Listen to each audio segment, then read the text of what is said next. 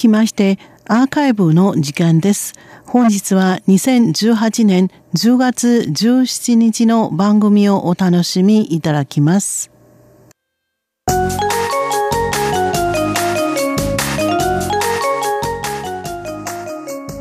リスナーの皆様、ようこそティールームへの時間です。このコーナー、本日の担当は駒田です。リスナーの皆様は台湾にいらしたことはおありですか？台北市内で移動するとなりますと、市民の生活の足、台北 MRT、台北新交通システムや乗り合いバスが非常に便利ですが、宿泊されたホテルからレストランなど、直接目的地を目指す時などは、やはりタクシーが便利ですよね。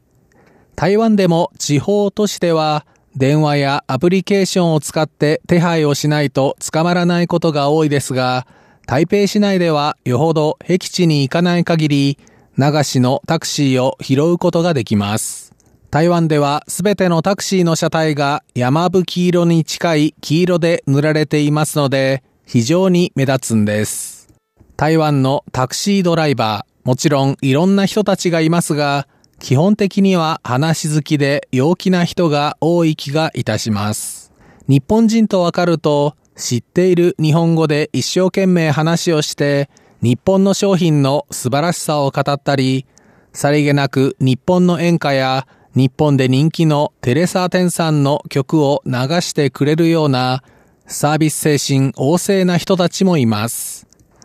さて、この度交通部が台湾のタクシーに関する調査結果を発表しました。そして2年前に比べ売り上げが微減していることが明らかになり、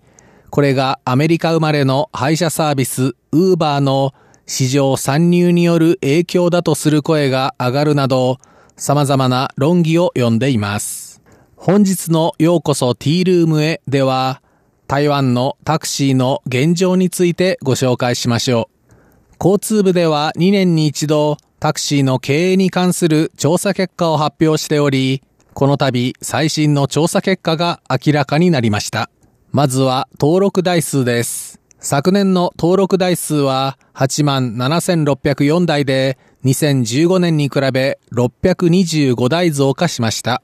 このうち北部台北市の台数が2万8450台でトップ。同じく北部台北市をドーナツのように取り囲む新北市が2万2243台で2位となっており、この2つの市を合計すると全体の57.9%に達します。つまり台湾のタクシーのおよそ6割は台北市と新北市を走っているんですね。ただ、両市のタクシーの台数は2015年に比べ400台ほど減少しており、台湾全体に占める割合も微減しています。続いては、なぜタクシードライバーの仕事を選んだかについてです。最も多かった理由は、働く時間に柔軟性があるで66.3%、2位は他の仕事よりも容易だからが16.4%、続いて他の仕事が見つからなかったからが14.4%でした。売上高は昨年2013年専業ドライバーの平均月収は台湾元4万6045元、日本円にしておよそ17万550円でした。これは2015年に比べ1583元、日本円にして5860円減少。さらに支出は266元、日本円で980円ほど増加したことが分かりました。また、無線や GPS を利用して配車を行うタクシー会社に加盟登録しているドライバーと、加盟していないドライバーでは、加盟ドライバーの平均月収が5万951元で、未加盟のドライバーより1万519元高いことが分かりました。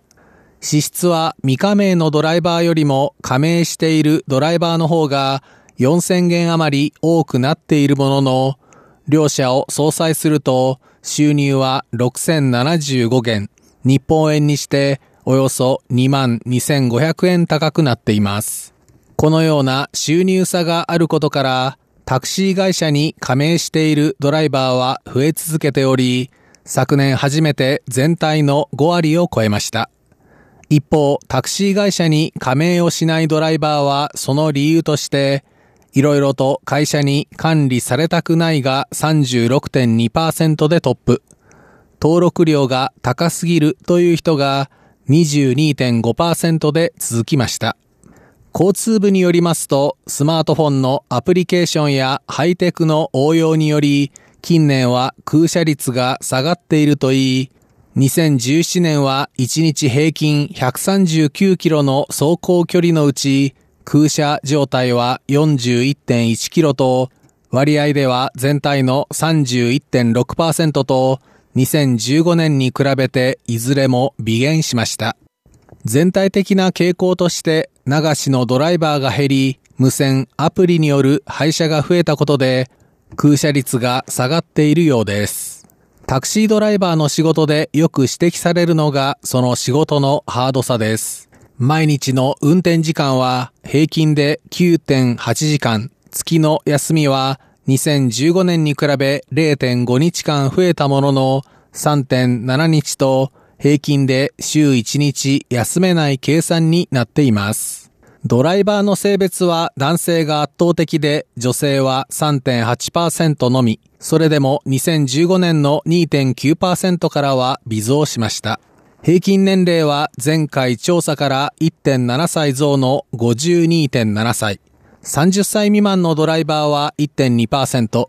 40歳未満も7.4%しかおらず、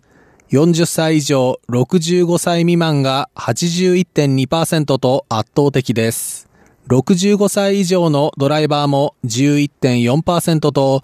前回の調査に比べ5.4%増えています。タクシードライバーも高齢化しているんですね。これらの交通部の調査結果に対し、台湾のプロドライバーの労働組合の関係者は、今回の調査は十分に実態を把握できているとは言えないと指摘。現在台湾市場にウーバーが参入、急増している中、タクシードライバーは悲鳴を上げていると批判しました。アメリカの配車サービスウーバーは2013年に台湾市場に参入。当初営業許可を持たない自家用車を募って配車業務を行っていました。これに対し主管部署の交通部は幾度も罰則を課しました。しかし、ウーバーは違法な配車を継続したため、交通部は罰則を強化。また、営業税の未払いも問題視され、昨年3月、ウーバーは一度台湾市場からの撤退を表明しました。しかし、その翌月、それまでの自家用車を利用した違法な経営モデルではなく、合法的なレンタカー会社数社と提携、日本でいう二種免許を取得したドライバーが運転する車を呼び出す経営モデルに切り替え、台湾市場への再参入を果たしたんです。ウーバーの配車サービスはスマートフォンのアプリで自分の位置、目的地を入力するだけ。支払いもクレジットカードでできますし、使用される車も清潔なものが多いんです。また、利用者の評価が売上に反映するので、運転やサービスがとても丁寧で、人気上昇中。この1年半平均で毎月1000台以上が増加。規模を大幅に拡張しています。こうした中、タクシードライバーの労働組合は交通部に対し、ウーバーを規制する法律が甘いと、たびたび抗議を行っています。また、大手のタクシー会社でも、配車アプリの機能充実、運賃支払いの利便性向上、他の業者との提携による広告収入のアップなど、打倒ウーバーに向けた様々な取り組みを行っています。台湾の人たちのみならず、観光客にとっても大切な足である台湾のタクシー業界。ウーバーという黒船到来により戦国時代に突入したことは確かなようです。